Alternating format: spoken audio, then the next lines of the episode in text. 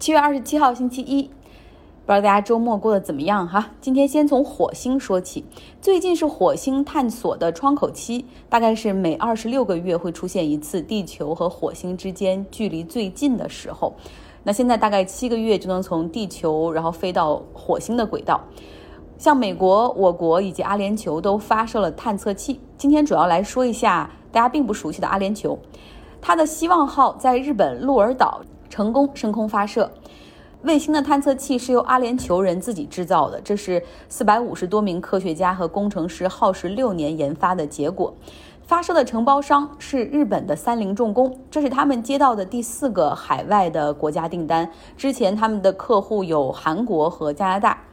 三菱重工的卫星发射公司已经连续成功三十六次将卫星发射上天。所以我们在关注太空经济中的私营公司的时候，也除了 SpaceX 什么的，也应该注意到，像日本的三菱公司早已经在业务模式和技术上其实都比较稳定了，同时在市场份额上也有相当好的成绩。说回到今天的主角阿联酋，这还是阿拉伯世界第一次向太空发起探索。阿联酋他们算好了时间，预计这个卫星会在明年二月份的时候抵达火星的轨道，正好可以赶上阿联酋建国五十周年。以火星轨道上发回的红色星球的照片，可以作为一个献礼哈。我们一直都说太空探索是大国才干的事儿，这个阿联酋它是由七个酋长国组成，这个国家是一九七一年成立的，加起来这七个酋长国加起来人口不过九百多万。它的面积是八点三万平方公里，呃，比浙江省的面积还小。那这样的一个中东小国，为什么要搞火星探索呢？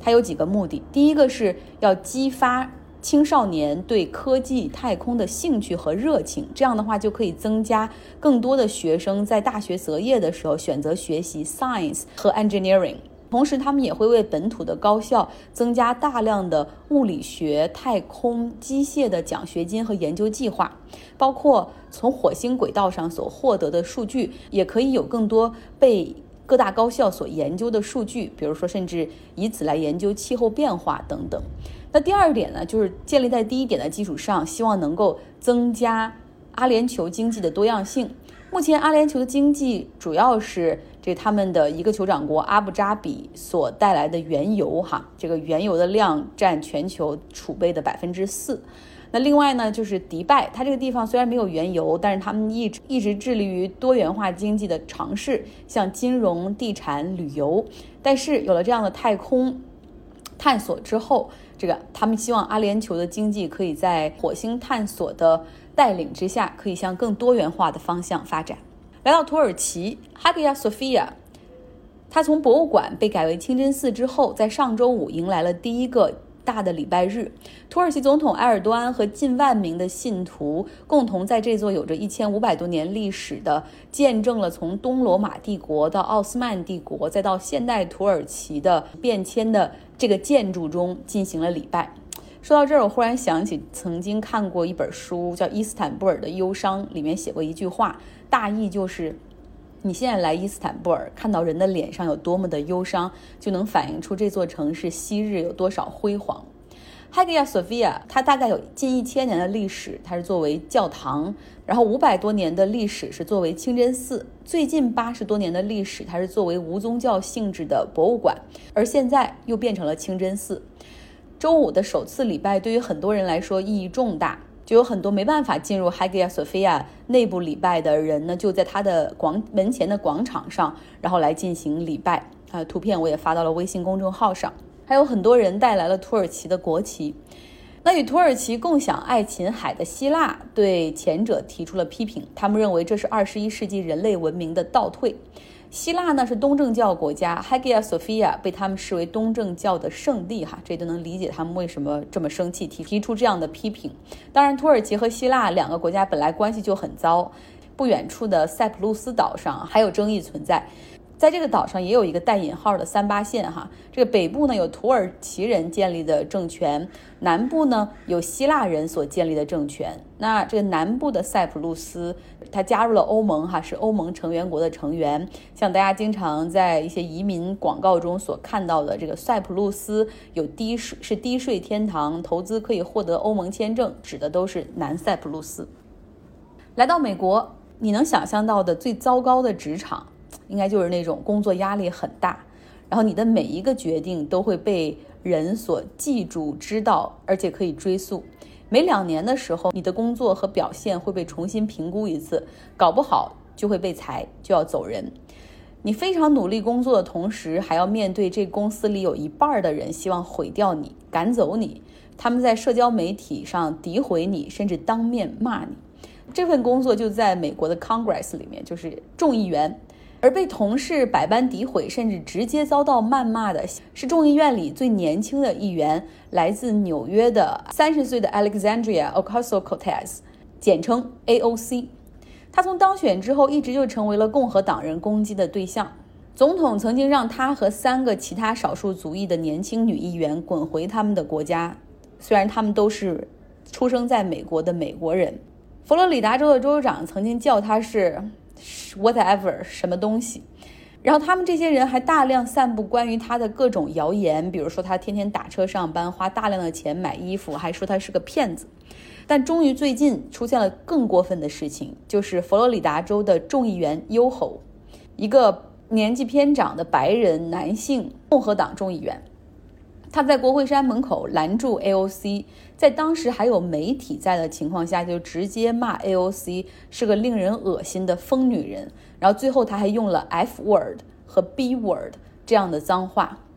那 AOC 在国会发表了演讲，讲述了自己的遭遇，同时抨击了存在于美国社会对女性的贬低和歧视。这是一段非常有力的演讲。我也放到了微信公号张奥同学下，希望大家能够来看看，尤其希望很多女性朋友来看一看。有的时候，我们对于职场上的性别歧视显得不够敏感，甚至不愿意当面回击，导致这种歧视的风气成为了办公室文化的一部分。以我来说，我的第一份工作，男性居多的办公室里面，他们喜欢讲黄色笑话。当时我只是觉得，哎呀，为了避免尴尬，我最好的办法就是跟着一起笑。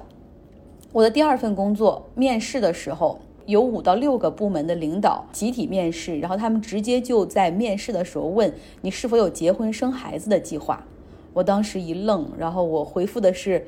我是单身，我没有。我知道有一些公司甚至给女性员工就是私底下约法三章，就是不得在入职之内两年生孩子。大家试想一下，假如说如果我们十个面试者中有五个会说。我认为要不要生孩子，这不该是你们提出的问题，这是我的私人隐私。限制员工生育权利是违法的行为，同时也是性别歧视。只要十个人中有五个人这样 argue back，他们就不会这样继续在明目张胆的在面试中就直接提出这样的问题。所以我也相信有一句话，就是 silence is violence。当我们保持沉默的时候，实际上我们是在助长这种职场上的性别歧视。所以希望大家都能够更加的 sensitive，更加的敏感，同时更加勇敢，因为这不仅是为你自己，也为了其他女性，包括男性也是。这不只是为了你的女同事，这也是为了你的妻子，甚至未来你孩子、你的女儿所工作的环境。来听听桥水资本。达里奥在周末接受福克斯电视台采访的时候，哈，这个福克斯的女主持人问他说：“现在全球投资的过程中，中美之间关系紧张，你还会坚持对华投资吗？”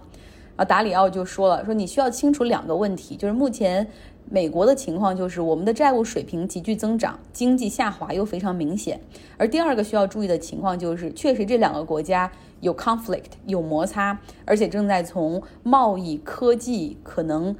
延伸到资本层面，他说：“呃，美国政府确实可以从法律层面禁止金融机构出这种政令，哈，限制对华投资，限制购买资产，甚至他可以说我拒绝偿付美债。但是要知道，最终伤害的是美国的信用以及美元的信用。而美国一直以来坚持的就是自己是自由市场。”现在美国债台高筑，不断提高债务水平，甚至加速印钱，支撑这些能够运转下去的，就是美元是国际货币，有美元的那种信用在，建立这个信用体系很难，但想毁掉它却非常容易。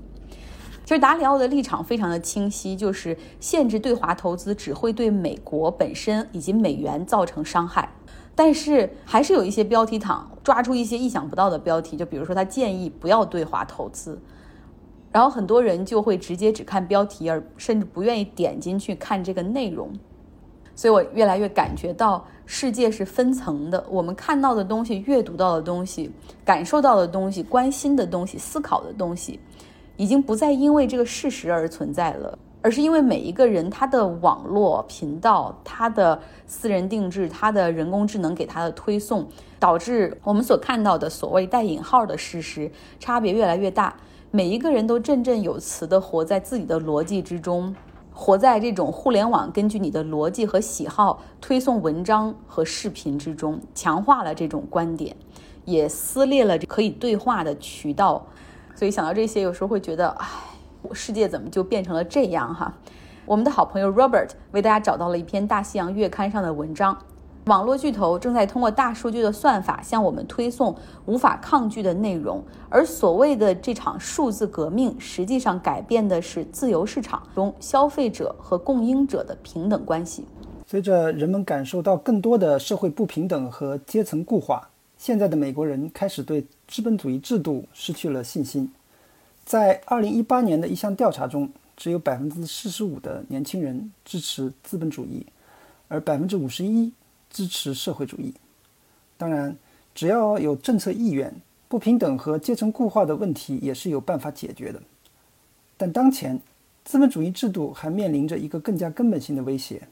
人们对智能手机、社交媒体、游戏机和购物网站的严重依赖，已经在威胁着资本主义制度的根基。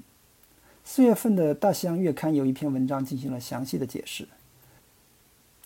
在一个运行良好的自由市场里，消费者按照自己的意愿行事，确保自己的福利最大化。人们相信商品、服务和货币的自由交换能使各方都受益。这里有一个关键的前提假设：人们面对诱惑时是有洞察力和理性的。在数字时代，科技巨头们建立了新的商业模式，通过自我改进的算法，不但赢得和留住了顾客，而且不断建立人们对于他们产品的依赖。汽车、家电和化妆品厂商一直以来热衷于在广告中抓住客户的欲望和不安全感，激起他们非理性的购买欲。但这与当今科技巨头们所采用的复杂战术相比，就显得小巫见大巫了。社交媒体、购物网站、网络游戏、视频网站都使用精心调整的算法，让人们更多的使用。结果，现在普通人平均每天在智能手机上。点击、输入或翻页约两千六百一十七次。百分之九十三的人睡觉时把智能设备放在伸手可及的范围内。百分之七十五的人在浴室里用过手机。我们花越来越多的时间上网，放弃了与亲人交流的机会。甚至在 WiFi 连接不好的时候，我们就开始变得易怒。我们还会冒着生命的危险边走路边发信息。这些算法同时也构成了另一个威胁。当消费者过于沉迷于手机和信息，而无法做出符合我们自身利益的决定时，自由市场就不再是真正自由的了。许多科技公司在产品设计时的目标是让用户养成习惯，他们使用诸如可变奖励之类的诱惑。例如，当你在等待你的推特刷新，希望发现新的点赞和回复时，你会对未知的奖励有种期待。这样的奖励。会抑制大脑中与判断和理性相关的区域，同时激活与欲望相关的部分。事实上，每次刷新内容之前的短暂延迟，并不是推特真的在处理数据，而是有人故意将延迟写入代码，以引起人们的期待。在 YouTube 上，自动播放功能就占用了观众看完视频以后自然的放松时间。但它不仅仅是把一些新的视频排好队供你一直看下去，它的算法选择了那些你无法抗拒的内容来吸引你的兴趣，而且这些算法会不断的迭代更新。到二零一七年，用户每天总共观看十亿小时的 YouTube 视频，其中超过百分之七十的视频是以算法建议的形式提供给我们的。也就是说，我们正在观看的 YouTube 视频中有近四分之三是算法推给我们看的。大公司通过让用户上瘾，从根本上打破了消费者和生产者之间的权力平衡。数字革命给我们带来了很多，技术提高了透明度，使潜在的购买者能够获得他们以前缺乏的大量信息。与此同时，网站对购买者的个人信息也更加了解，并据此进行有针对性的推销。我们对某个应用程序或平台的依赖程度越高，他们就越有机会观察我们的行为。他们对我们的行为越了解，他们就越善于操纵它，达到自己的目的。这是生产者的良性循环，也是消费者的恶性循环。听到这儿，大家可以理解哈，不是我们的自控力不强，也不是我们失去了对世界辨别的能力，而是互联网的厂商正在利用这种优于人的智商的海量计算，为我们布下了天罗地网。我非常感谢 Robert。然后为我们带来这篇文章，这篇文章还有下集，会在明天为大家带来资本主义引以为傲的自由市场会如何被互联网巨头颠覆。好了，周一的内容就是这样，祝大家本周有一个愉快的开始。